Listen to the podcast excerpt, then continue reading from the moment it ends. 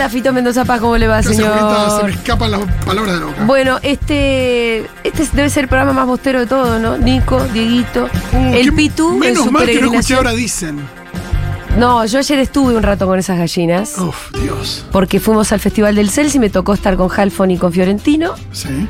Eh, y las gallinitas osaron a tirar algún shade No, mini les chiquitín. les- no, No, pero fue chiquitito Porque por- estaban en un coso del CELS, imagínate.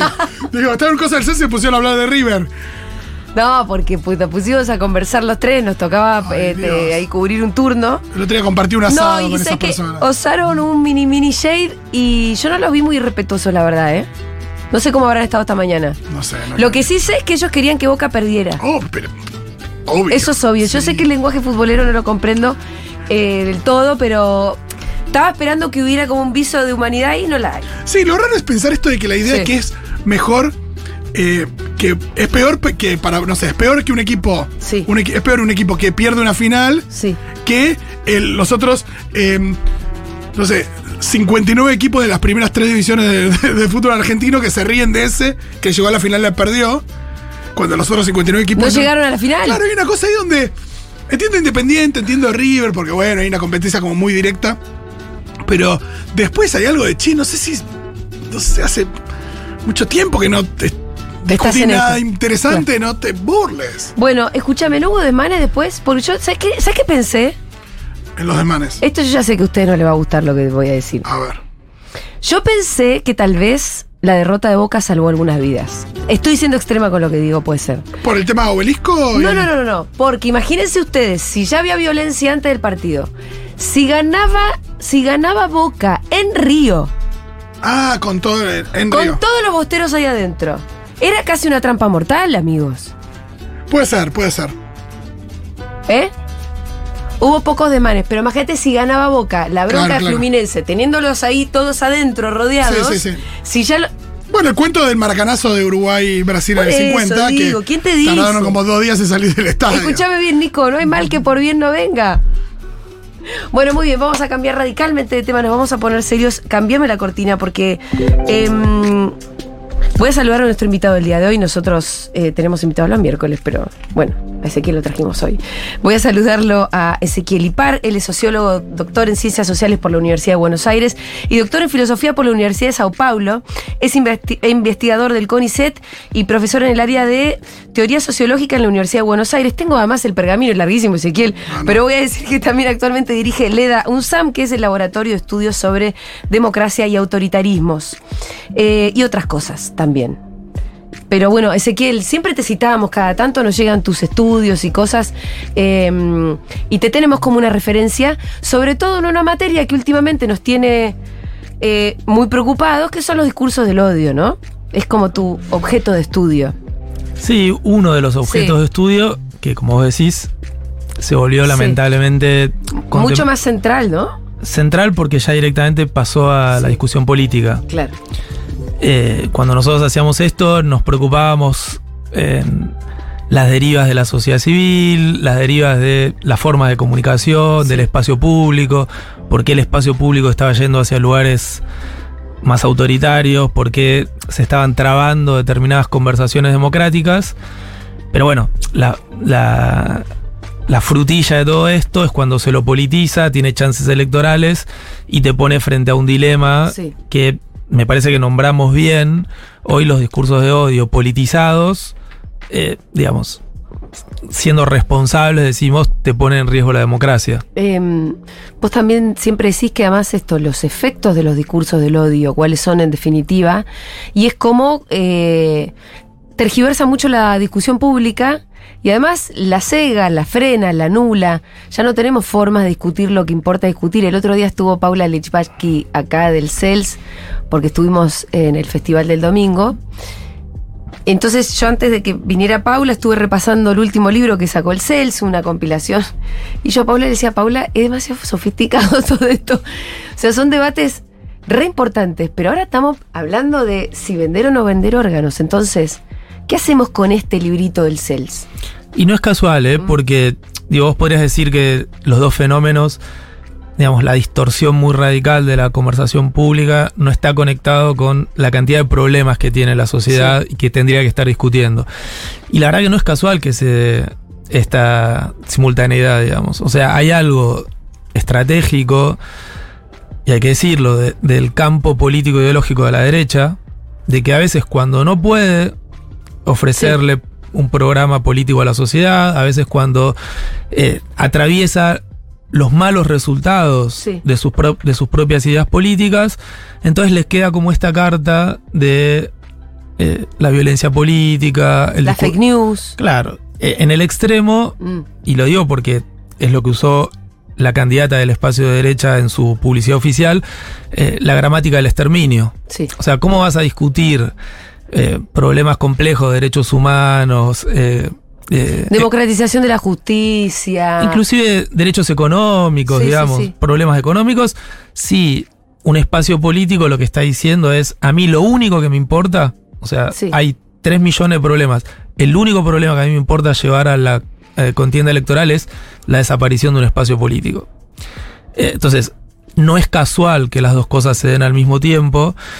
Y también lo charlábamos antes, eh, no, no es un problema solo de la Argentina. Muchas derechas en el mundo acudieron a este tipo de posiciones radicales, extremas, que destruyen aprendizajes históricos también, socavan principios como los derechos humanos, la idea de justicia y la idea de justicia social dentro de nuestro régimen político, empiezan a socavar eso como parte de su táctica o de su estrategia política. Eh, es tremenda. la- bueno, parte de la estrategia estaba pensando que, que estas derechas tienen un montón de cosas en común, pero no tienen contextos tan comunes. Entonces ahí es donde, para pensar, bueno, eh, de por qué salen todas y más o menos al mismo tiempo, sí hay que buscar alguna cosa común. Viste que acá es muy común que digamos, bueno, es que en realidad nuestra la crisis, ¿no? Hmm. La crisis explica todo, bueno, claro, la gente está muy enojada con la inflación que hay. Bueno, pero ¿por qué entonces hay derechas tan parecidas con tantas características comunes en contextos sin inflación? ¿Vos qué encontrás en común con esas derechas y por qué al mismo tiempo? Te voy a dar tres hipótesis. ¿sí? Que no es que eh, esto está. No está totalmente verificado, pero Exacto. bueno, está en estudio. Tres hipótesis. Hay una crisis de el capitalismo financiero que arrancó en el año 2008 y de algún modo nunca se terminó de recomponer. Sí. Cuando vos encima después tuviste la pandemia que afectó a nivel global a muchas democracias capitalistas, ahí tenés un dato. ¿sí? Hay algo que efectivamente está pasando a nivel global. La- hay una tendencia hacia la desaceleración del crecimiento económico. Digo, nosotros tramitamos de una manera particular ese fenómeno económico global. Como un subtema de lo económico, vos tenés un crecimiento como modo de tramitar esta crisis, de vuelta a nivel global, de lo que se llama precarización del mundo del trabajo. Eso se da en Argentina, pero también en Inglaterra, en Francia, en Alemania. Cada país también lo procesa con los recursos institucionales que tiene. Sí. Pero vos tenés, digo, en, en Inglaterra esto es un tema que se discute muchísimo, un tercio de la población en una situación que no la tenía la clase trabajadora de hace 20 o 30 años para atrás. Entonces ahí tenés un- una condición de posibilidad, un caldo de cultivo, lo- como le quieras llamar. Después yo sí coloco un tema de la transformación en el espacio público que tiene que ver con eh, las plataformas digitales de Las comunicación. redes sociales. Sí, a ver, no por ninguna... ah, Las redes sociales tienen muchos motivos donde, eh, digamos, funcionaron democratizando, no sé si democratizando la conversación, pero por lo menos democratizando la posibilidad de la expresión, que no es lo mismo conversar que expresarse. Sí.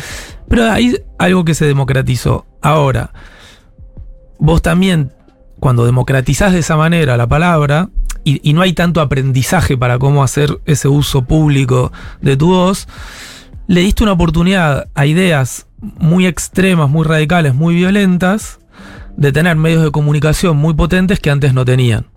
O sea, accedieron a... Hoy cualquiera en su teléfono celular tiene un estudio de radio, televisión, Sí. ¿no? Y antes vos tenías como un filtro que te lo daba con todas sus problemáticas la línea editorial de los medios tradicionales, que eran un único emisor, digamos. Ahora, cuando vos tenés infinidad de emisores, sin tal vez mucha preparación para ese tomar la palabra y encima tenés un mercado muy desregulado. Y te voy a decir que, y el anonimato también les ofreces, Sí. porque en los medios de comunicación por lo menos la gente pone la carita. Hay algo que pasa en las redes que, que nosotros también nos damos cuenta acá mismo en la radio y en nuestro quehacer cotidiano. Cuando das la posibilidad de anonimato, de anonimato, la gente puede odiar mucho más y más Es más fácil, descaradamente, sí. Eh, al mismo tiempo, eh, hay un diálogo entre los medios tradicionales y las redes, Sí. donde a veces eh, funcionan como amplificadores los medios tradicionales de lo que pasa en las redes. Y, y decís, bueno, parecería que, que ahí encuentran todavía mayor difusión, ¿no? Esas ideas. Hablábamos fuera del aire de cuál era esa relación y cuál era el peso, si acaso el peso lo tenían más los medios, las redes, y hay hipótesis también. Ahí se retroalimentan, Sí. pero digo, todos tenemos esa experiencia hoy.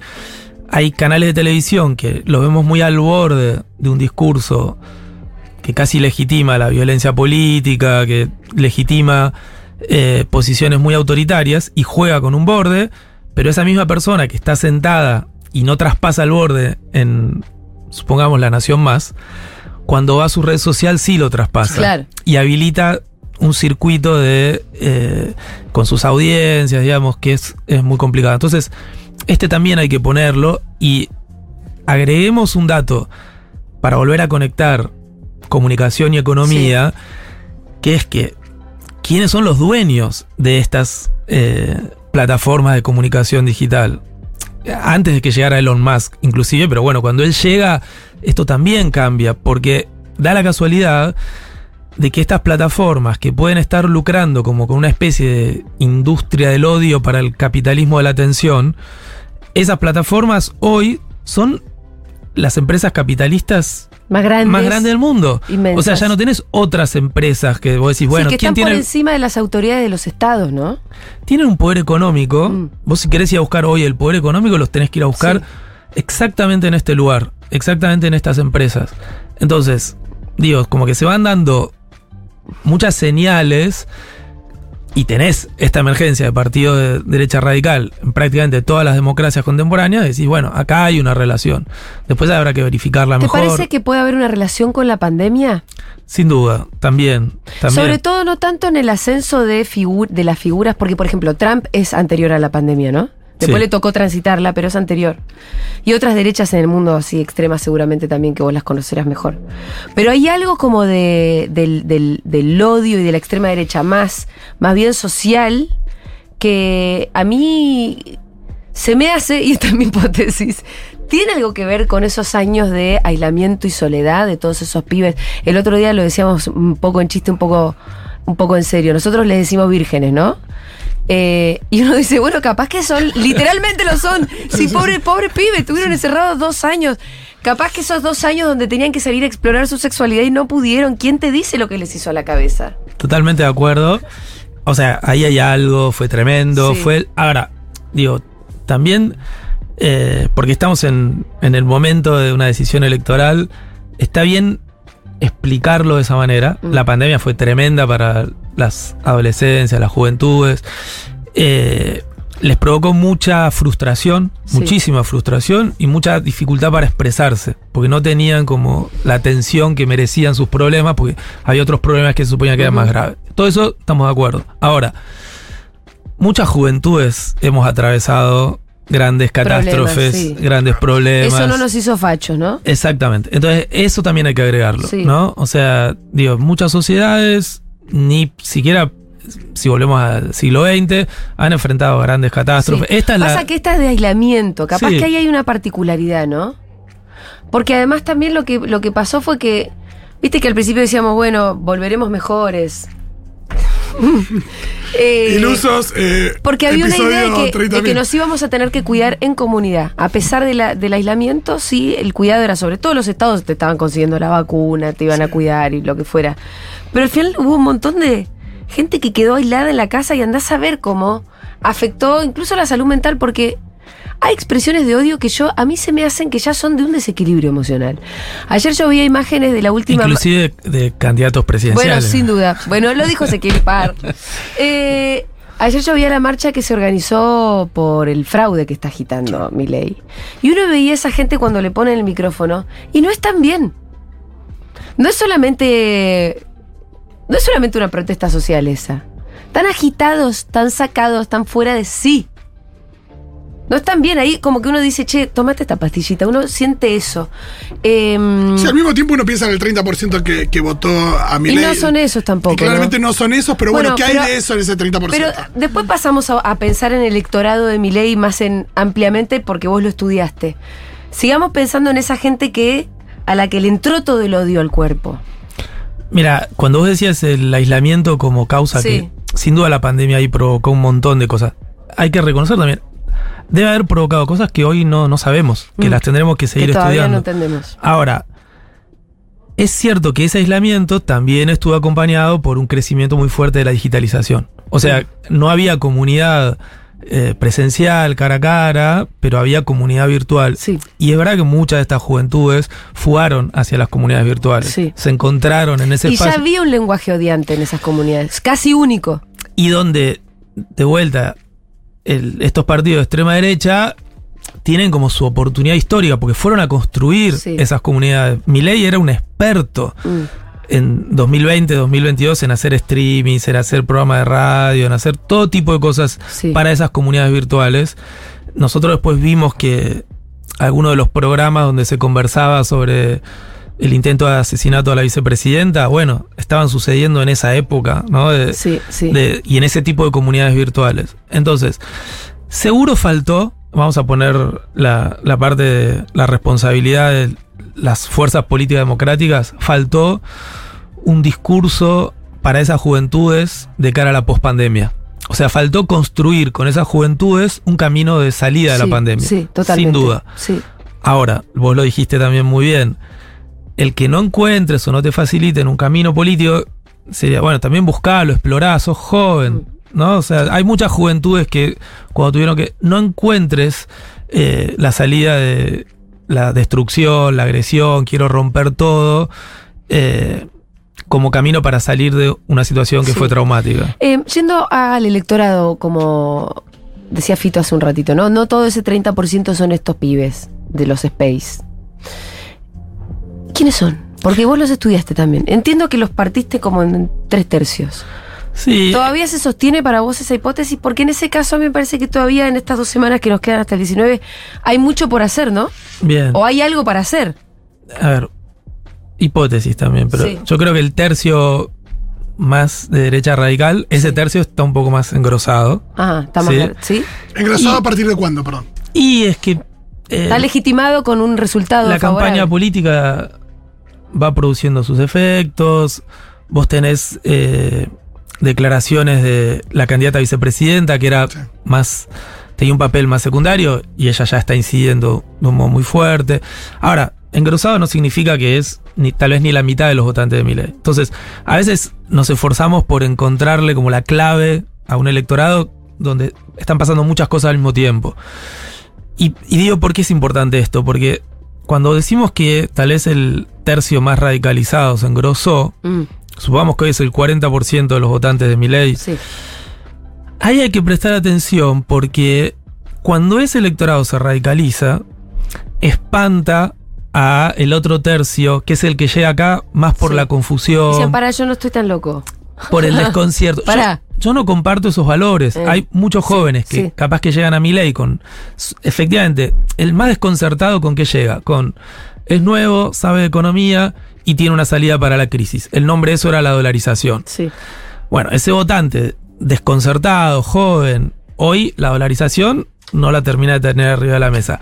Nuevo es más raro después del pacto con, eh, con Macri. Y no se equivocó, no puede decir porque ahora va a ser la candidatura Milei solidaria de la experiencia de gobierno de Macri. Entonces, cuando se empieza a fragilizar esa novedad del personaje, es interesante confrontar a este votante de Milei con el que dice eh, no son 30.000, el que dice eh, por qué no hacemos un mercado de todo, incluido de órganos, de niños, etcétera, o el que dice la contaminación ambiental de los ríos no tiene eh, ningún gollete, no hay ninguna racionalidad en el Sí. discurso que dice hay que cuidar a los ríos de la contaminación que hacen las grandes industrias. Bueno, al electorado que yo llamo desconcertado, le preocupan los temas ecológicos, le preocupan los temas de algunos acuerdos básicos de convivencia democrática. Entonces, nada, hay que exponerle a ese electorado con quién hoy están Sí. compartiendo la elección electoral. ¿Cómo Pues, explicás, por- perdón, porque no quiero perder esta idea, cómo explicás a aquel electorado que nosotros tenemos mucho en nuestro focus? Se hizo viral la señora del boleto de tren que te dice, yo estoy de acuerdo con la educación pública, estoy de acuerdo con la eh, salud pública, estoy en contra de la venta de órganos, estoy en contra de esto, pero lo voto a mi ley. ¿Pero por qué? ¿Por qué lo voto igual? A ver, hay mucho de negación también Sí, evidentemente. Claro, en esta idea que tiene como dos narrativas, ¿no? Una es la de no va a poder hacer todo lo que está proponiendo, ¿no? Porque lo va a frenar el sistema, las instituciones, cosas por el estilo. Digo, Pero ese voto es muy loquillo porque es de la estupidez compleja, diría María Pichot. Sí, hay Vos algo- lo votás, bien, pero eh, con la seguridad de que no va a ser lo que él dice. Pero entonces, ¿por qué lo votás? eso es como un modo de, de justificar del voto también. Pero- o sea, esa idea de no va a ser es porque a veces no querés Sí, reconocer. pero también ¿Que en ahora realidad querés que haga? en algunos casos seguro. muy raro. un agregado a la pregunta de Julia, porque hay algo ahí también de, de la confusión que crece a partir de- del ingreso de, de Macri y de Bullrich, de qué es lo que va a poder hacer, qué es lo que no, con qué está de acuerdo, con qué no, que cada vez está menos claro porque salta Amadeo a decir, no, nosotros pusimos condiciones, a mí no me pusieron condiciones. Esa confusión parece que más que, que ahuyentar al electorado, parece que le da todavía más justificación o más tranquilidad a la hora de decir, bueno, no, no sé, no- como para poner el voto ahí. Capaz que, vo- que, a- al votante de Macri le- lo tranquiliza porque dice, bueno, Macri lo va a ordenar. Y al votante de Milei parece no molestarle que al final le, le hayan adosado parte de la casta. Seguro. Ah, no sé. No, seguro que ahí, digamos, ellos hicieron algo que tiene un fin estratégico. Sí. No, no es un juego donde perdieron. Claramente, hay, No. que, hay que decirlo. Fue una apuesta del lado de la derecha dura, de Juntos por el Cambio, de hacer una alianza con la extrema derecha. Eso hay que, Mm. re- hay que ponerlo blanco sobre negro. Hoy tenemos un expresidente y una ex candidata a presidenta que están en una alianza con un partido de extrema derecha y así quieren jugar las, las próximas elecciones en Argentina y decidir lo futuro, el futuro del país de esta manera. Entonces, y ellos, eh, digamos, cuando hacen eso, saben que tienen una responsabilidad porque tienen un poder. Entonces, algo consiguieron con esto. Sin duda, algo de ese tipo de, de limar algo de. Ahora, el vuelo al votante que vos Sí, mencionabas. el de- votante de Milei. el- el- pero sobre todo el de. El desconcertado. Y el de. El tren este que Sí, Ah, el que dice. Ah, el de la voto hacer- igual, la voto igual. encuentra un montón de motivos. ¿Sabes lo que me parece que, que hay que hacer en, en- en esos casos? Ahora muy pensando como en la, la pragmática de la campaña. Sí. Hay que terminar de esclarecer qué significan esas propuestas con las cuales las personas están en desacuerdo. Porque cuando a vos te dicen, bueno, no sé, venta de órganos, Sí. eh, eh, mercado de niños, eh, las personas tienen muchos problemas, digamos. Te das cuenta que lo rechazás, pero no entendés inmediatamente todas las implicancias. Mm. Y ahí sí hay que trabajar. Hay que trabajar en explicar, por ejemplo, de que lo que hizo Burrich en, en el debate presidencial, si vos vas a un libre mercado de órganos, es muy probable que aumenten los casos Los de- crímenes. Exactamente. Que vos aumentes la trata de personas, que aumentes. Yo me acuerdo que hicimos un trabajo de este trabajo cualitativo en, y había alguien en, en un grupo que era de Rosario. Sí, Y ese chico lo entendió inmediatamente. sí. Porque está en un contexto donde ese, ese- esa violencia existe. Lo entendió muy Sí. rápido. Dijo, si vamos a un libre mercado de órganos, esta ciudad con los niveles de violencia que tiene va a pasar a este tipo de crímenes y esto va a ser horrendo. Y era un potencial votante de mi ley. Ajá. Pero bueno, entendés que es como que tenés que bajar los temas. No hay que creer que solo con poner la consigna vos estás esclareciendo todo lo que está implícito en la opción electoral que tenés delante. Ahora, eh, hablábamos de, del electorado de Milei un poco más ampliamente, hablamos un- más del núcleo duro. Y recién hablábamos más de ese, el que no está de acuerdo con todo eso, pero que igual lo vota. ¿Hay algún otro votante que para vos es el que se puede ir a buscar en estas dos semanas? Yo, yo sí, y creo ¿A que quién irías a buscar y cómo lo detectás? de votantes de mi ley, Sí. yo iría a buscar sobre todo a los muy jóvenes Ajá. Que hoy eh, viven en una situación donde, digamos, se dan cuenta que tienen amigues, digamos, Sí. que hicieron un giro muy radicalizado. ¿sí? Y a esos los tendremos que ir a buscar después de las elecciones, porque el que hoy está coqueteando en las redes sociales con el Falcon Verde de Videla, no lo vamos a convencer de acá al 19. No. Ahora, hay amigues De- de- sí. que cuando lo ven que su. Digo, está bien, esta moda, votemos a Sí, yo no sé si quiero hacer esto, claro. Exacto. Y entonces a eso, con eso sí hay que ir a conversar. Sí. Y hay que decirles, las elecciones es el momento clave para que vos manifiestes este, esta pequeña desazón, esta incomodidad. Cuando vos decís, cuando vos te das cuenta Mm. que lo del Falcon Verde, No. no, con eso no, bueno, el voto, Se el expresa así. ahí es donde vas a mostrar esa incomodidad. Eh, quiero que nos manden mensajes al 11 40 66 000 si es que hay algunos de ustedes que mm, conocen algún votante de mi ley de este tipo o que tienen un hije, porque conozco mucha gente que, que me dijo como con mucha Angustia, sí, de hermanos angustia, menores, sobrinos, "Che, hijos". Mi sobrino vota a mi ley, mi sobrino votó a mi ley, mi hijo, yo no puedo creerlo.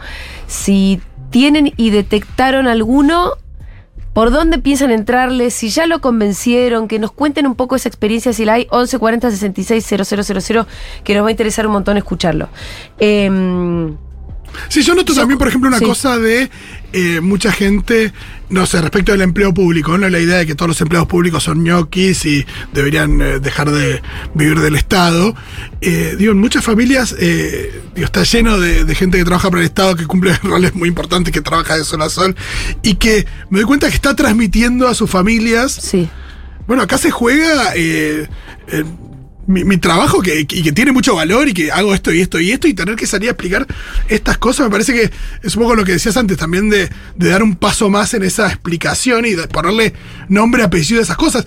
Lo del subsidio imagino que habrá tenido su impacto también, la idea de bajar a, bueno, ¿cuánto saldría el boleto sin subsidio? Vos fíjate que ahí, inclusive lo de esta medida que algunos les molestó, a mí me pareció simplemente El esclarecer. ministerio, sí. La, la de renunciar a tus subsidios eh, Sí. si tenés estas ideas de que no Mm. necesitas. Bueno, son modos como de bajar a lo concreto, bajar a.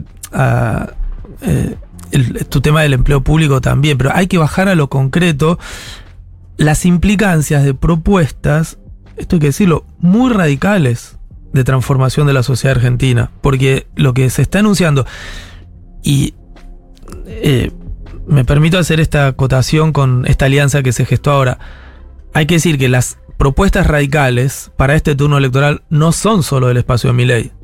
O sea, el espacio de Patricia Bullrich ya venía con propuestas bastante radicales. Ella se jactaba de eso, de que era un cambio A drástico. todo nada. Tengo Ah. toda la fuerza, usaba las palabras que tienen que ver con la fuerza, la autoridad. no sé. Entonces yo entiendo que el votante de Juntos por el Cambio tenía otras referencias, eh, la, como si dijéramos la semántica de eh, la reta es muy diferente, eso lo entiendo. Y, es, y hoy hay que dialogar mucho con ese espacio Juntos por el Cambio, los radicales, los que tengan una memoria, no sé, alfonsinista o de, de- de el republicanismo en serio. Ahora, no era su candidata a presidenta, porque su candidata a presidenta ya iba con una retórica digamos, muy agresiva, que no se terminaba de entender, aparte de que no se terminaba de entender mucho muy bien lo que decía eh, en general, no se terminaba de entender hacia dónde iba esa idea de exterminar al kirchnerismo, más cambiar de raíz el país. Entonces, esas propuestas que son tan radicales, que pueden implicar, y esto hay que ser responsable y decirlo, pueden implicar que en marzo del año que viene, las escuelas del país te empiezan a poner un molinete donde si no tenés recursos económicos no, No vas a no vas no vas a pasar. Si te caes y tenés un accidente, no vas a tener guardia en los hospitales. Ese es el tipo y hay también hay que agregar, hay muchos países cuya estructura institucional y pública es así. Estados Unidos funciona de esta manera. Entonces, no es que es insólito decir voy a privatizar la salud, voy a privatizar la educación. En, en muchos países de América Latina no hay universidades públicas solventadas por el Estado, por ejemplo. Y ellos van hacia ahí. No hay que eh, desconocer, digamos, lo, decir, decir eso de no, pero no lo va a poder hacer. Bueno, Eh, También el otro día no hay Male- ningún Male- argumento ese, ¿no? Vale decía también algo que es muy, muy interesante, que mucha gente dice eso y no lo, no lo van a dejar. O sea, y, y tirando también de este lado la responsabilidad de después de salir a impedirlo. O sea, vos vas, votás a mi ley porque no lo van a dejar hacer y yo voy a tener que salir a la calle para que no lo haga. Hay una cosa ahí donde también eh, le está pidiendo toda una parte de la sociedad que Claro. se movilice por, al- Claro. por ir contra un vot- alguien que vos votaste. Después voy a tener que ir yo. ¿no? Claro, porque esa persona después no es la que va a reclamar. No, pero, pero deja que yo lo cuido al derecho. No, ordenemos ese, esa Sí. situación con un mínimo de racionalidad. No pegamos nada. Un mínimo es, para que no lo haga, no lo tenés que votar. Sí. Ese es la, Exacto. el mínimo de racionalidad. que Si vos te das cuenta que las propuestas son muy ofensivas para cuestiones en las que vos crees, la opción, no, y yo diría no solo no votarlo, sino es hacer lo que hacen en muchos países, esa estrategia del cordón sanitario, que es elegir a la opción que la democracia te pone adelante Sí. para que ese tipo de propuestas radicales no lleguen a la presidencia. Exacto. Nosotros acá también hablábamos sobre el tema del voto en blanco, ¿no? Em, y, y hablábamos con los compañeros de la izquierda.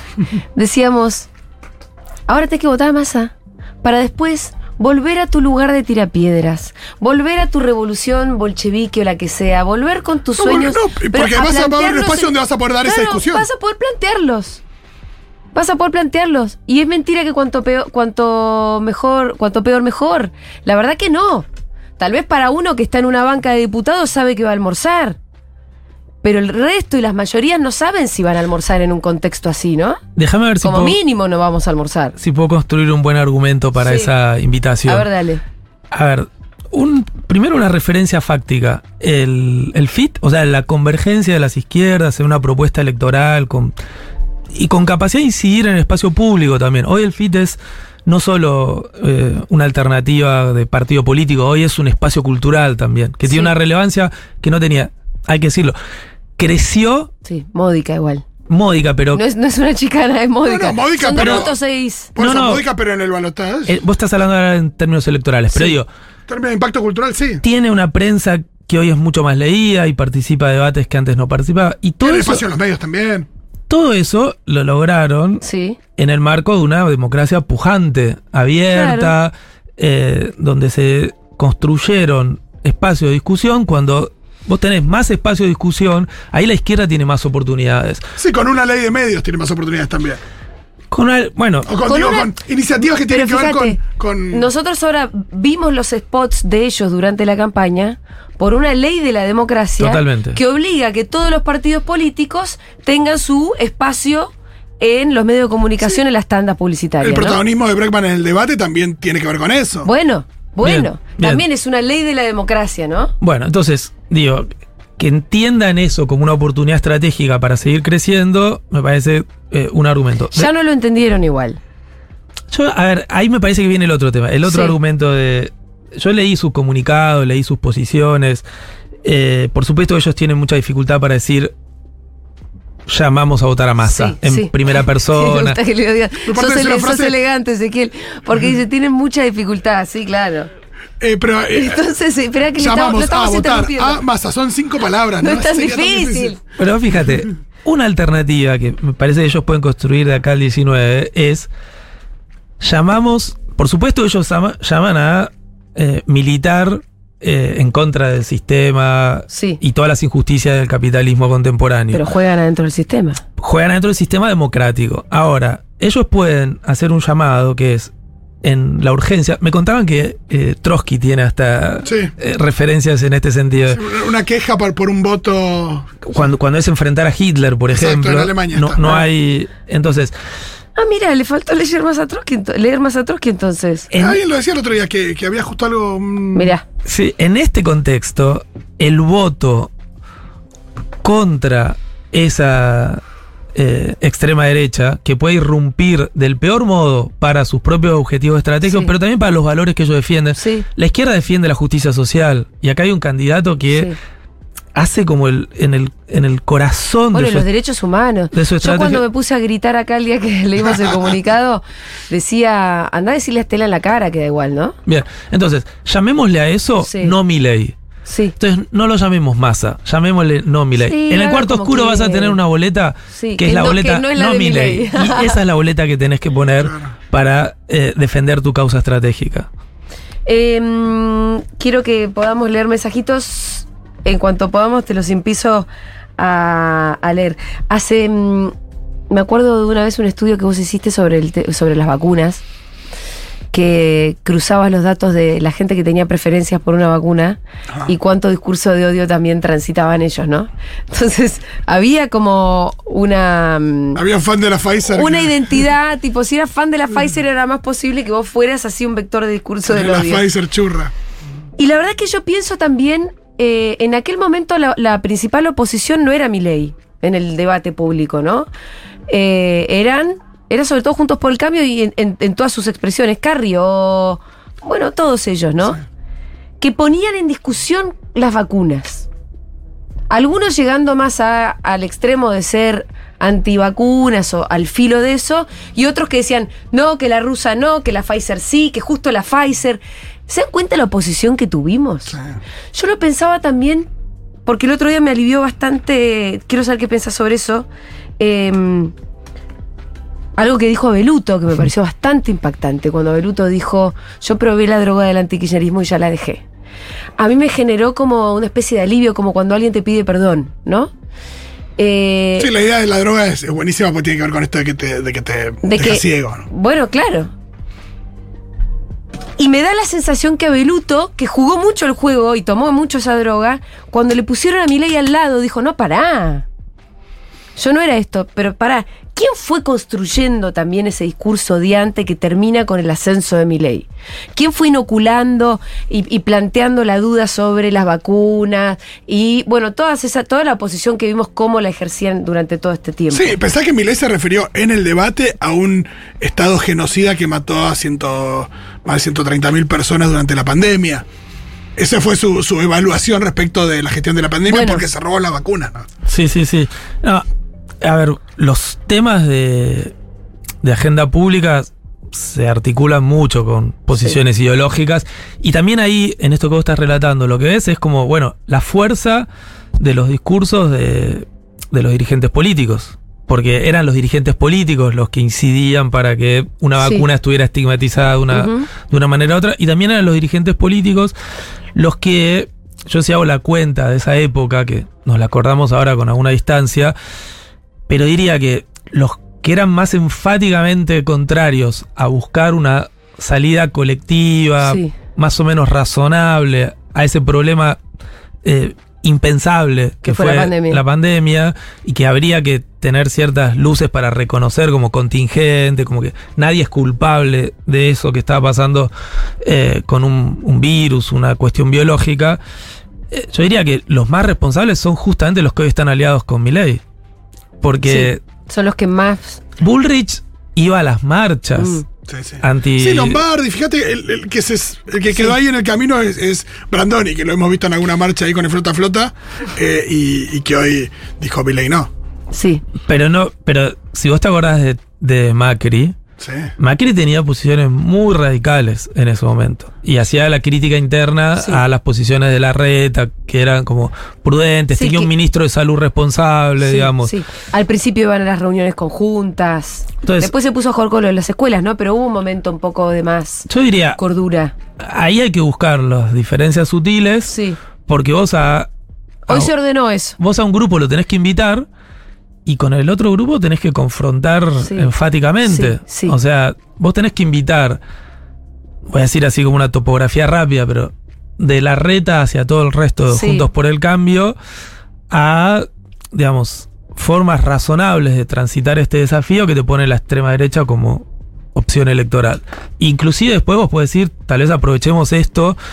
Ahí, obviamente, está el- estamos bordeando el tema de la grieta, ¿no? Eh, a mí había un concepto que me gustaba, que creo que era de, no sé, entre el 2015 y el 2019, lo usaba bastante Axel Kisilov, que era el concepto de desengrietar. Sí, sí. No era exactamente el fin de la grieta, que es como una promesa que vamos a ver que después es difícil de cumplir si entendemos como el fin de la división política. Siempre va a haber tensiones y conflictos en una sociedad con intereses encontrados. Exacto, ¿no? pero ¿qué significaba desengrietar? Desengrietar significaba corrernos del lugar Sí. en donde se cosificó Claro, esa división. claro. Porque en algún momento nos damos cuenta que estamos, y la metáfora de la droga está bien puesta ahí, Sí, estamos atrapados en una confrontación donde yo simplemente digo lo contrario de lo que vos decís y no me puedo detener a ver sobre qué estoy opinando, sobre qué problemas estamos tratando. Sí. O ¿Y sea, qué es lo que de verdad pienso sobre eso?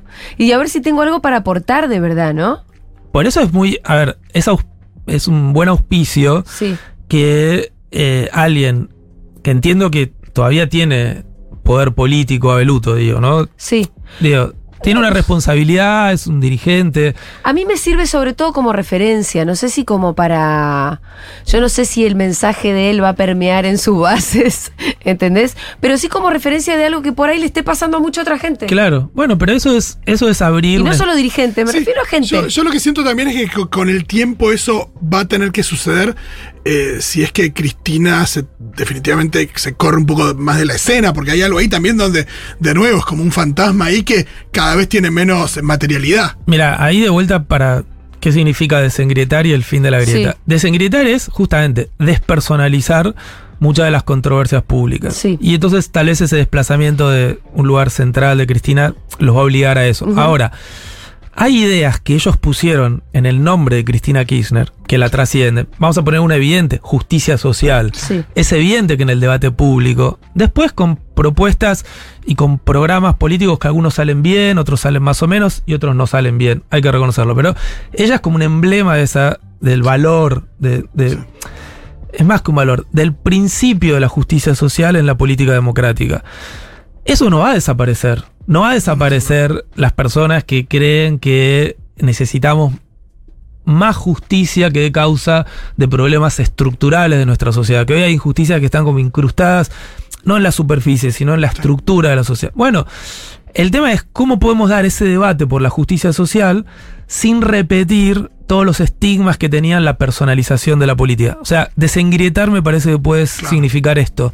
Discutir de otra manera el horizonte de la justicia social, digamos, de acá a los próximos 10 años, no los últimos 20. ¿Cómo destrabar esa discusión? Total. Viste que en los otros países, que, que las derechas tienen cosas en común, ¿no? Eh, como por ejemplo batir el fantasma del fraude en algún momento y tomar las instituciones físicamente eh, luego de haber perdido. Ahora están un poquito en eso. Pero hay otra cosa que a mí me llama especialmente la atención, a ver si la pensaste. Eh, se apropian de la bandera. En Brasil, la bandera de Brasil hoy es más símbolo de la derecha que de el país. En España pasó lo mismo, por Sí. ejemplo. Creo que en Estados Unidos en un punto, no sé, me parece que no tanto. En Estados Unidos es peor porque usan la bandera confederada. O sea, Ah, bueno, ahí ya juegan más hardcore. Acá no pasó, ¿viste? Y lo intentan porque en realidad todas las marchas de la derecha de hace varios años para acá convocan con una bandera argentina y sin embargo no se la no se la apropiaron, no existe la idea de que la bandera argentina es solo de la derecha. sí, sin duda ¿Hubo ahí- una especie de cordón sanitario ahí con nuestros símbolos patrios o qué pasó? me parece que la traición del peronismo debe tener Sí, mm. un, un papel en eso. En, en, los, en el caso de Brasil, el PT es más claramente un partido de izquierda, o sea, toda su simbología es. Es roja, claro, es de ellos. Claro, claro. Entonces, seguro algo de eso pasó. Ahora, también es cierto que eh, eh, tienen formas de representarse la nación, Sí. la- nuestra extrema derecha y nuestra derecha dura, digamos, que es verdad que es medio eh, medio paradójica, por decirlo suave, ¿no? O sea, en muchos casos parecieran no defender el interés nacional cuando defienden ideas conservadoras o ideas de, de un Estado fuerte. Sí. Como un Estado fuerte sin nación, ¿no? Eh, me parece que ahí tienen como un déficit, eh, tal vez la diferencia de otras eh, derechas radicales del mundo actual. Claro. Eh, pero en ese lugar en el que fracasan, también hay que decir, me parece que fracasan porque añoran una nación Mm. muy Que está en 1800. claro. La de No, pero cuando se van 1980. al Muy siglo- antigua, pero aparte, muy antigua. Muy atrás. siglo- Y cuando van al siglo XIX, eh, va con todo, porque hay esclavitud, ya empieza Claro. a haber de todo, ¿no? Bueno, eso Pero es, verdad, eh, re- ellos pueden reivindicar, reivindicar la generación del 80. claro, eso es muy Que eso- iban en carroza la No, gente. no, y la es muy interesante cuando, cuando Milei se va. Milei cuando habla dice siempre 106 años, porque se va a 1916. Eh, no se banca ni siquiera a 19, Sí. eh, 1923, ¿no? Hay Sí. algo ahí donde eh, Sí. hay una cosa de ni siquiera, mientras más radicales saca de, Mira, camino, mejor. Déjenme poner ahí dos o tres cosas de ese pasado idealizado por ellos, porque me parece que nos dice algo. El modo en el que reconstruyen el pasado nos dice algo sobre Sí. el significado político de estos partidos. Vos Fíjate, en esa época que ellos reivindican como el paraíso perdido, por supuesto, no había eh, derechos electorales, no había derechos Sí, no, políticos, claro. no había eh, el voto de la mujer y derechos de las mujeres, pero tampoco había eh, derechos laborales, no había derechos al trabajo. Y yo me puse a revisar ahora, tampoco había derecho, esos derechos que protegen a las infancias de determinadas formas de explotación laboral. Uy, uy, uy. O sea, la ley que protege a las infancias Sí, sí. del trabajo infantil es de 1923, 1924. Entonces, vos empezás a ver la cantidad de grupos, los trabajadores, las mujeres, las infancias, la cantidad de grupos vulnerables que en el lado en el que la historia jugó al favor del progreso, Mm. hoy están protegidas por derechos, por instituciones, por convicciones compartidas. Nosotros diríamos algo que no se decía de esta manera en su época dorada. Un niño de 10 años no tiene que estar trabajando, sometido a un contrato de, de explotación Sí. laboral, sino que tiene que estar en la escuela. Bueno, en su época dorada, mucha gente no pensaba esto. ¿eh? No, no, y los niños estaban efectivamente trabajando. Cuando uno No escucha hablar a. Olmedo, cuando uno escucha hablar a Olmedo, de Angeli, digo, que provienen de, de cuestión de localidades más rurales o de- del mundo rural, eh, lo tiene absolutamente naturalizado. Escúchame, si vos mezclas eh, quita de protección de los derechos de los niños y le sumas venta de niños, bueno.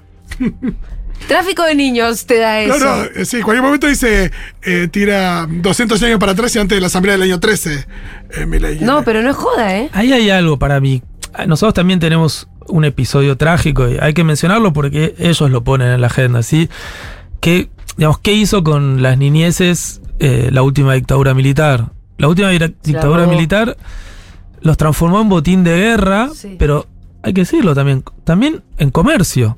O sea, esta idea de niños que se venden y se compran, de en cadena de favores, tiene un antecedente en la dictadura militar. Y a mí en este Vos lo tema... decís por el robo de bebés que después Sí, pero se lo daban a una familia que quería un bebé. Totalmente. Claro, que- no, pero no cualquier familia que quiere un Hay una No, cuestión de familia de, influencias ahí, claro. Y que ellos mismos reconocen que hacían tráfico de influencia, o sea que en algunos casos deben haber tenido una contraprestación Mm. económica o la que fuera. Y que hoy vuelvan con este tipo de... A mí me preocupa donde ellos ponen... ¿Me a- lo de Diana Mondino? Porque yo todavía no lo entendí. mira, ellos tienen esta idea fuerte de mercado absoluto. Sí. Mercado para todo resuelve todo. Sí, sí. Ellos... Y, voy al tema de las adopciones, por ejemplo. Ellos, viste que te dicen, bueno, hay mucha gente en lista de espera que quiere adoptar, eh, parejas o personas solas, y del otro lado, lo que ellos suponen que son muchos niños que sus padres no los pueden cuidar de un Mm. modo razonable, entonces sería mejor que los dieran en adopción. Ellos hacen ese balance, digamos. Sí, y acá, acá tuvimos al- alguna que otra charla con personas especializadas que nos decían que, que esa relación nunca es tan directa porque en realidad la gran mayoría de los niños no son recién nacidos, que es lo que buscan los padres que están buscando adoptar. Los padres buscan bebés, los bebés no existen así Pero para hacer. Déjame colocar algo eh, de cómo ellos piensan esto que es bien genérico. Sí. Que es, ellos dicen, bueno, en el tema de las adopciones hay como dos partes nada más. Supongamos que fuera, ¿no? Los, los adultos que han tenido niños, están en situación problemática, que los podrían dar en adopción, y los que quieran adoptar. Lo que se olvidan completamente es la voz de los niños, Mm, claro. que justamente es la voz que está protegida por todos los pactos internacionales que ellos desconocen porque Sí. son de 1989. Nuestro Código Civil de 2015, por ejemplo, bastante reciente, protege tanto los derechos de los niños que los vuelve protagonistas de los procesos de adopción. O sea, nosotros tenemos una muy buena ley de adopción. A ver, ¿desde qué punto de vista? Desde el punto de vista de la defensa de las infancias, Sí. que es un valor democrático bastante importante porque, Al punto Sí, que. reciente, ¿no? Viste que se protege mucho que los hermanitos sigan juntos. por ejemplo... Eso es algo que hay, hay gente que no Claro, termina de comprender, en el mercado, Pero si te pones no- en, el, en el lugar del niño, claro que se entiende que no te separen de tu hermano. En el mercado es a ver ¿Cómo? fileteamos el pescado más fácil, exacto. digamos. Ahora, entonces por eso yo digo, parece trivial, pero esa idea de llevar el mercado de niños a una política pública que desde una desesperación neoliberal radicalizada tiene lógica, yo digo, las familias argentinas están dispuestas a que las niñeces pierdan derechos de esa manera y que lo que vos conquistaste, porque esto también significa que, no sé, cuando tus hijos van al colegio, vos entendés quiénes son sus, eh, sus pares. Estás pro- cuando proteges a la niñez, la proteges Mm. en general, Sí, digamos.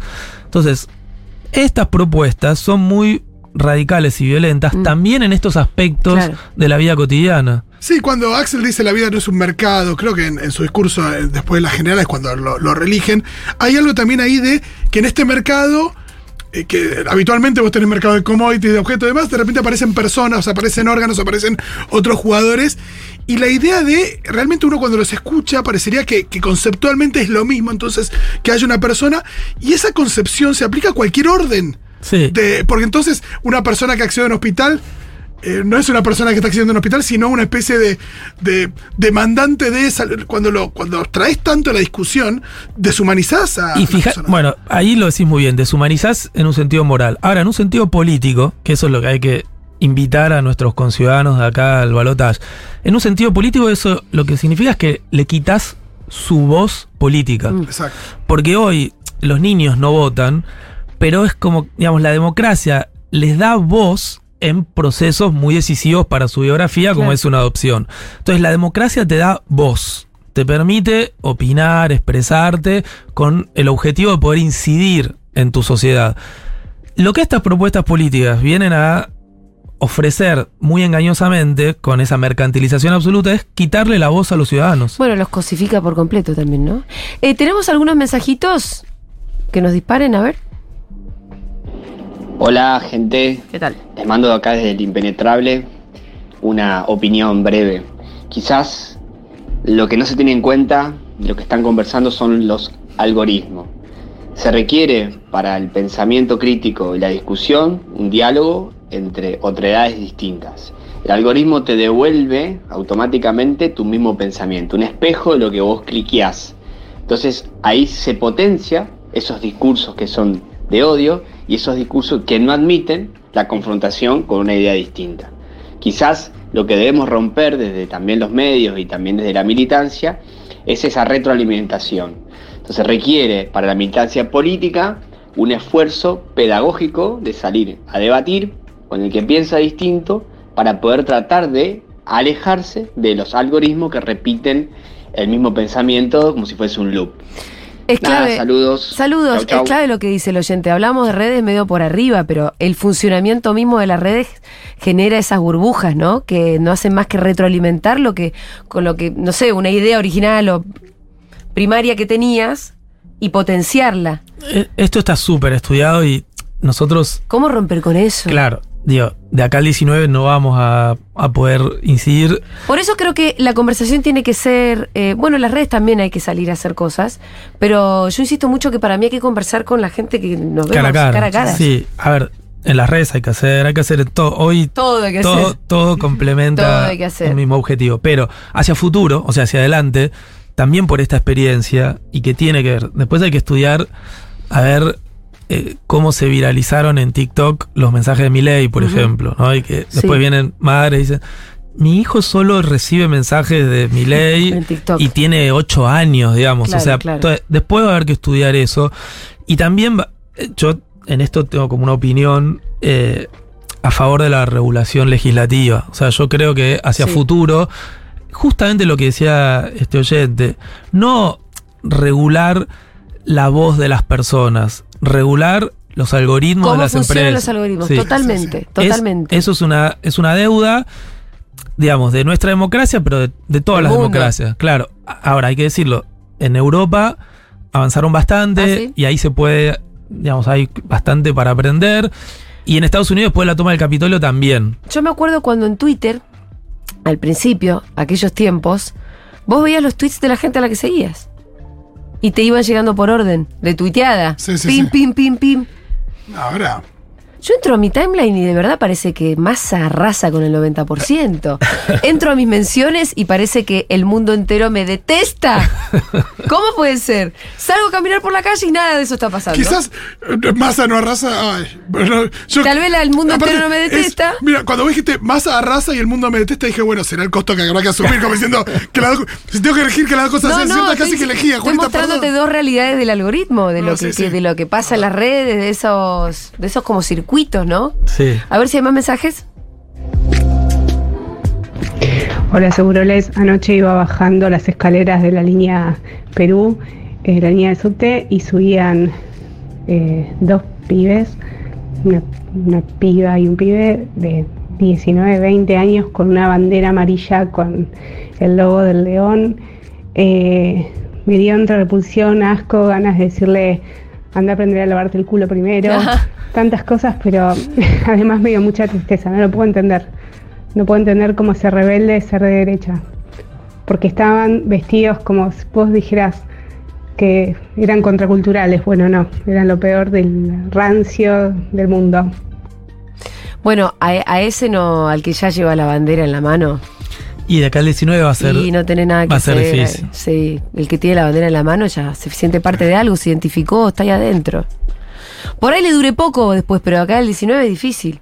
Sí, yo tal vez de acá al 19, pero seguro después del 19 quiero discutir el, el concepto de rebeldía para estas nuevas derechas, Sí. inclusive su, su vertiente juvenil.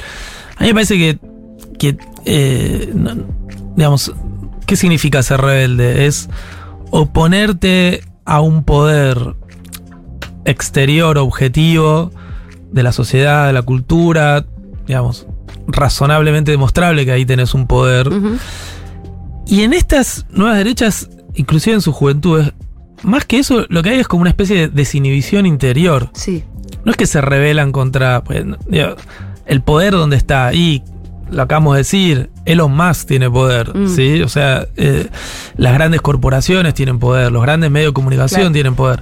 Y ellos no se rebelan contra nada de eso. No. Ahora, lo que sí tienen es una desinhibición bastante oscura de, de trabas o de cuestiones morales, por ejemplo, que te obligaban a respetar eh, eh, la igualdad en el trato a tus semejantes. Sí. Y muchos de estos jóvenes, hay que decirlo también, eso significa también eh, la igualdad con las mujeres. Eh, hablemos del corte de género también en el voto. No es un mito pensar que en realidad fueron los varones, Para nada. sobre todo jóvenes. Lo que decíamos, por ejemplo, si acá se hubi- hubiesen votado solo los varones, ¿ganaba Milei en primera vuelta? Y ¿Milei ya era presidente? Muy probablemente. Y si ha- haces Si el no había voto femenino como lo hay desde 1947. Y si haces eso de 40 años para abajo, segurísimo. O sea, Sí, es duda. un voto masculinizado, Sí. sobre todo en, esa. Entonces, y acá hay mucho para discutir de cómo atravesaron estas adolescencias, la irrupción del feminismo, etcétera, etcétera. Es complejo y sin duda tiene muchos matices, pero vayamos a una a la luz de alguna cuestión de principio. Eh, la igualdad con las mujeres, la no violencia en las relaciones entre los géneros. Digamos, es un, es un avance Sí, claro. en términos culturales. Sí, o sea, sí. no- Vos lo decís como discutiéndole un poco a esas teorías que dicen, che, se pasaron tres pueblos, generaron un Milei. No, a pero- nosotras, Claro, las pero- feministas, digo. vos quiero decir que alguien que se diga rebelde, Sí. no, no te estás rebelando contra nada No, claro, porque claro. no aceptás la no violencia Porque en el querés seguir siendo patriarcal, que es lo que en realidad la humanidad fue desde el principio de los tiempos. Entonces, ahí no hay ninguna rebeldía. Lo que hay es como una desinhibición, Mm. que es esta desinhibición de soy injusto, soy violento y encuentro un modo de expresarlo públicamente a pesar de ciertas barreras morales que tenía ese espacio. Bueno, ahí mi posición es restablezcamos algunas de esas barreras morales porque algunas son muy justificadas. Sí, que es verdad Claro. que viene con una impronta de, de- de- como de novedad, como si fueran ideas nuevas también. Que Eso puede ser. Entonces hay una cosa donde decís, che, pará, Martínez de Dios, Caballo, eh, y te vas también a esto hace 100 años, eh, y te das cuenta que, hurgando un poquito, te das cuenta que ninguna idea es nueva. Es como un neoconservadurismo. Ahora, es cierto que. Vos fíjate que cuando se habló del neoconservadurismo en los años 80, también tenía neoliberalismo, Sí, sí. también tiene ese prefijo de lo nuevo, Claro. ¿no? A veces, lo que pasa es que lo nuevo, frente a procesos de avance político y cultural, por ejemplo, Sí. esto, la igualdad clara. de- preguntémosle a estos jóvenes que se dicen rebeldes y que coquetean con motivos antifeministas, ¿qué razones tienen hoy para prohibirle el voto a las mujeres? ¿No? Como decir, bueno, a ver, vos que hoy estás en contra de la Sí. agenda feminista del siglo XXI, Sí. ¿qué razones tenés para estar en contra de la agenda feminista del siglo XX? Y les va a costar razonar y... eh, Mm. no, decir- de hecho ahí te voy a decir, pero yo no estoy en contra del voto de las mujeres, te voy a Claro, decir. bien. Ellos están haciendo en el siglo XXI Sí. lo que Lo que- otros grupos Claro. conservadores hicieron en el siglo XX. Cuando no nos deja- querían dejar votar. Exacto. ¿Hay algún mensajito más? Bueno, Seguroles, eh, mi prima trabaja en la CONAE. Imagínense, dos hijos adolescentes, uno que vota por segunda vez y va a votar a, a mi ley. No hay forma de convencerlo. Además, ella eh, y el padre del nene bastante de izquierda eran. Y ahora con esta posición de la izquierda, el nene los corre, el nene, bueno, el pibe, los corre a ellos por izquierda y le dicen, tu admirada Breckman tampoco va a votar a Massa. Entonces, la verdad que yo, a mí, del balotaje, de, de- desde la última elección hasta acá, yo la veo complicadísima. Eh, tu admirada Breckman tampoco va a matar a masa. Bueno, che, en la CONAE es la que nuestra NASA, ¿no es cierto? Hay, hay gente inteligente, vamos, ¿cómo no van a lograr algunos argumentos con un N, con un N16 que los torea? Pero aparte el Yo no argumento puedo es, escuchame creerlo. una cosa, eh, La acá en esta familia che. vos comés por esto. Sí, papi, mirá que nos quedamos sin trabajo, no te doy mala mensualidad, ahuevonado. Te quedas sin mensualidad, ahuevonado. No, claro, por parte de nuevo. Papá y mamá se quedan en la calle. Sí. De verdad, ¿cómo no vas a encontrar argumentos? En serio, yo no lo puedo creer. No, no, no. Hay que, Oye- seguir, hay que seguir buscando. Y Hay, sí. hay- quedan un montón. Todo lo que parezca que nos hace como eh, relajarnos, hay que seguir buscando. Hay que seguir buscando. A ver si hay La más. última, el argumento será pagarle un viaje a más de 500 kilómetros ese día. Hola, Seguroles. Sí, mira, yo tengo mi sobrino de 20 años que votó a mi ley, pero que mm, me mandó un mensaje y me dijo, porque yo me horroricé, bueno tía, pero lo podemos hablar, yo por lo que me dicen mis amigos, me dice, Habla con tu. y como Habla. todo está tan mal, es probar lo nuevo. Me dice, al principio va a ser difícil, pero dicen que después todo bien. Pero estoy dispuesto a escuchar. Así que estoy desesperada, necesito saber qué decirle. Ayuda. Bueno, Ese es clave, ¿eh? ese pibito Claro. ya lo tenemos adentro, te lo digo, ¿eh? Ya lo tenemos adentro. Ese es clave. Ahora, pero ella eh, nos está pidiendo argumentos. Mira, Decile. a ver, fíjate que es perfecto. Uno, ¿por qué? Porque quiere conversar. Está Es diciendo, necesito. Sí. Te está Eh, pidiendo que lo convenzas, lo quiere. Te está pidiendo que lo convenzas. Y está preocupado por el futuro. Fíjate, Sí. está solo preocupado por el futuro. Entonces, lo que vos le tenés que explicar, sin ninguna exageración, manipulación, etcétera, es. Después, ustedes acá en el programa, se han construido muchos argumentos Sí. a favor de este enunciado. Mi ley en esta situación del país es dar un salto al caos exponencial. Sí. Es caos exponencial en lo económico, en lo político y en lo cultural. O sea, esa promesa que él hizo en otro momento y que no se la entendió muy bien, que era, bueno, salimos fácil con la magia de, De una... la dolarización. Cuando se la empezó a examinar no era tal y ahora ya empiezan a decir sacrificio de dos años. Que. Entonces lo que hay que decir, chicos, es que la verdad, mi ley no tiene una salida para esta situación de la Argentina. No tiene un plan, no tiene un camino, no tiene nada. Lo que sí tiene, porque probablemente fracasa en lo económico y fracasa en lo político, tiene lo que él más enuncia y lo que es su personalidad eh, no deja de expresar, que es un programa de violencia social y cultural. Entonces, ahí es justamente porque te preocupas por encontrarle un camino al futuro y hoy podemos decir que entre las alternativas que quedaron, hoy el camino de una salida de la crisis que dejó la pandemia claramente es la candidatura de Sergio Massa. O sea, no hay que ruborizarse. en- El que le va a encontrar una vuelta a esta situación compleja, el que puede hacer construir consensos políticos, el que puede estabilizar la situación, es Massa. Sí. Mi ley es el caos, el desorden y el estallido, pero en la pendiente hacia abajo. Entonces, lo que hay que pedirle es que haga como, como cuando uno dice, bueno, falta poco para salir, porque la Argentina está saliendo de la pandemia y de todo lo que dejó una multiplicidad de crisis, falta poco para salir. No, lo arruinemos ahora. Exactamente.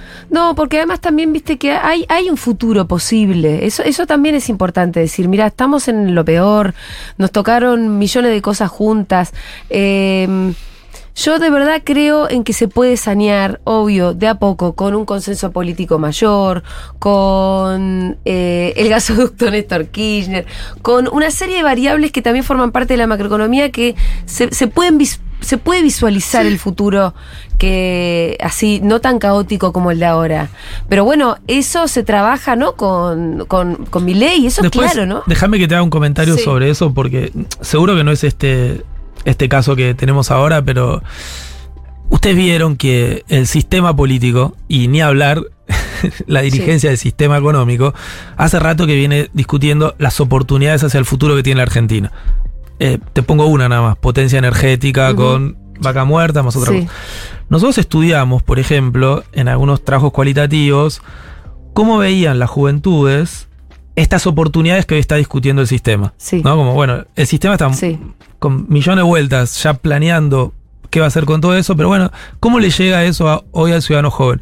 Y la verdad que hay mucho No desconocimiento. tiene idea. Sí, en, en los estudios que es vaca muerta y te contestan que es una parrilla en Puerto Ese es Madero. un trabajo que hicimos nosotros. Es muy jodido, sí, ya Claro. sé. Acabamos de hacer otro. Vos comentabas algo en, en una muy- Pésimo nombre de, de parrilla igual. Pero póngale, el Pitu Pero- decía el otro día en una reunión que Prefiero el novillo alegre. Claro. Que Pero la póngale el pozo de, ¿cómo le decía? El pozo de petróleo, ponele. Claro, el El nombre gran está, pozo de petróleo. El nombre está muy mal elegido. Vaca Muerta sin duda está muy mal elegido el nombre. Pero, por ejemplo, un trabajo más reciente. El nombre de parrilla.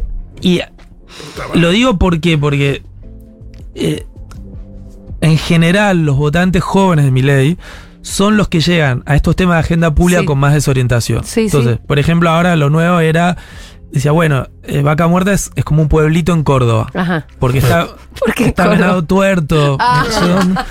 Entonces, Vaca Muerta es como el, la, la réplica en Córdoba de, venado tuerto. Claro.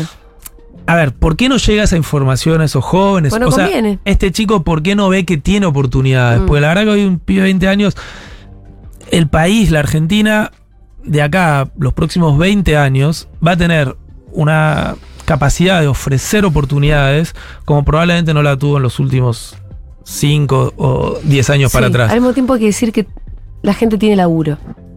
Y no es la juventud que yo viví, ¿eh? Obvio. Hoy no, no estás en el 2001, querés No. decir. Cuando yo tenía 19 años, no teníamos trabajo. Sí, sí. Ni teníamos la perspectiva de tenerlo. me, me su- suscribo a esa. Por eso, también este otro lado de. No sé si es lo más conveniente para esa conversación que No, estamos teniendo, lo digo entre nosotros. Sí, claro, No, y acá la. Bueno, pero está, pero el que che, mirá que se puede poner peor. Yo entiendo Hmm. que estamos mal, que hay un montón de cosas, que la inflación. Podés no tener trabajo. Eh, nosotros vimos una época en la donde, donde se abría eh, una vacante para repositor de supermercado y había dos colas de fila. Sí, sí, sí. No, inclusive también está bueno que conversen con, con- con sus abuelos, digamos. Mm. Porque, digo, nuestros padres. Entonces, hay como oscilaciones en nuestra historia. Pero lo que ellos están idealizando, los que le venden que tienen que idealizar, ponele el, el país del preperonismo, digamos. Sí. que busquen relatos familiares de cómo eran las condiciones laborales Sí, era en una esa época. total. Entonces, eh, trabajabas 14 horas, 16 horas, tenías trabajo infantil, tenías un montón de problemas sociales que no tenían ninguna respuesta. Hoy tenés un Estado democrático, lo cual también es un montón, al que le podés hacer todas estas demandas que las juventudes le hacen y está perfectamente bien que las hagan. Ahora, que sepan esas juventudes que para estar frustradas y poder demandarles a una autoridad, necesitan que esa autoridad sea democrática, porque cuando la autoridad no es democrática, no le van a poder demandar nada y en el límite ni siquiera las van a Sí. dejar que se expresen. Exacto. Eh, También ¿qué- es pensar, perdón, eh, ¿a qué, ¿a qué de todas estas cuestiones es más sensible la persona con la que estás hablando? Porque yo el otro día me encontré con una persona hablando que le gustó bastante un argumento que empecé a tirar que tenía que ver con un nuevo escenario político donde imaginemos a Massa presidente, una oposición responsable de la mano de la reta y los radicales, todo súper institucionalista y un país que con, con- con la grieta, digo, desengretada, con, con mayor diálogo, con consensos mínimos, y nada, se le abrían los ojitos y se, se le notaba entusiasmada Bien. a la persona. Y dije, bueno, con esta persona pareció que fue por ese lado. Mira, yo te pongo un, como un mapa de eso. Eh, se nos puede ocurrir otros como hitos para armar este mapa, pero es, imaginemos ese país con un sistema político desengrietado, o sea que tramita sus divisiones de otra manera, con todos los que repudiaron el intento de violencia política contra la expresidenta. Ujú. Todos Claro, los que de lo ahí para acá. Claro. Y la verdad que te entusiasma. Sí. Claro, por el otro quedaría sí. como algo marginal esa expresión. Eso. Entonces, y es ahora. O sea, Es ahora y además una, la ultraderecha que ahora se alineó con Macri y Milei se juntaron, que quede como una expresión más aislada. No los queremos exterminar, pero que quede como una expresión más minoritaria, más aislada, que perdió en un balotaje y que ahora se construye el consenso con todas las fuerzas dentro de la democracia. Ezequiel Ipar pasó por Seguro La Habana, la verdad que, chicos, llenamos de argumentos. Está lleno de argumentos para ir a buscar al sobrino que votó a mi ley. Está lleno, lleno, lleno, lleno. No hay que parar de acá al 19, no hay que bajar la guardia. Eh, Los, los por lo general, son finitos. Este también viene de esa manera. Y a mí me parece que, si bien la lo que nosotros también estamos viendo en la superestructura es que Massa viene haciendo una buena campaña. Milei, Milei viene con una campaña errática, pero con muchas cosas a favor también. Es cuestión, ahora me parece que está más en nuestras manos, ¿no? Yo lo que siento es que el votante, que el votante de mi ley promedio es mucho menos militante que el votante de Unión por la Patria, Patria Promedio. Hay que Y- aprovechar Y eso. puede ser eso, re puede ser, porque no hay muchos argumentos de todos estos jóvenes. No, y tampoco esto, no sé si hasta qué punto te vienen a persuadir. Mm. Y de este lado sí, hay que aprovechar eso. Bueno, aprovechemos eso. Gracias Ezequiel por haber estado acá. gracias a ustedes. Pasó Ezequiel Ipar por Segurola, sociólogo, doctor en ciencias sociales, eh, doctor en filosofía, investigador del CONICET y muchas cosas más. Vamos a escuchar ahora a Arcade Fire haciendo Here Comes the Nighttime. Enseguida venimos con la columna de Santiago Levin.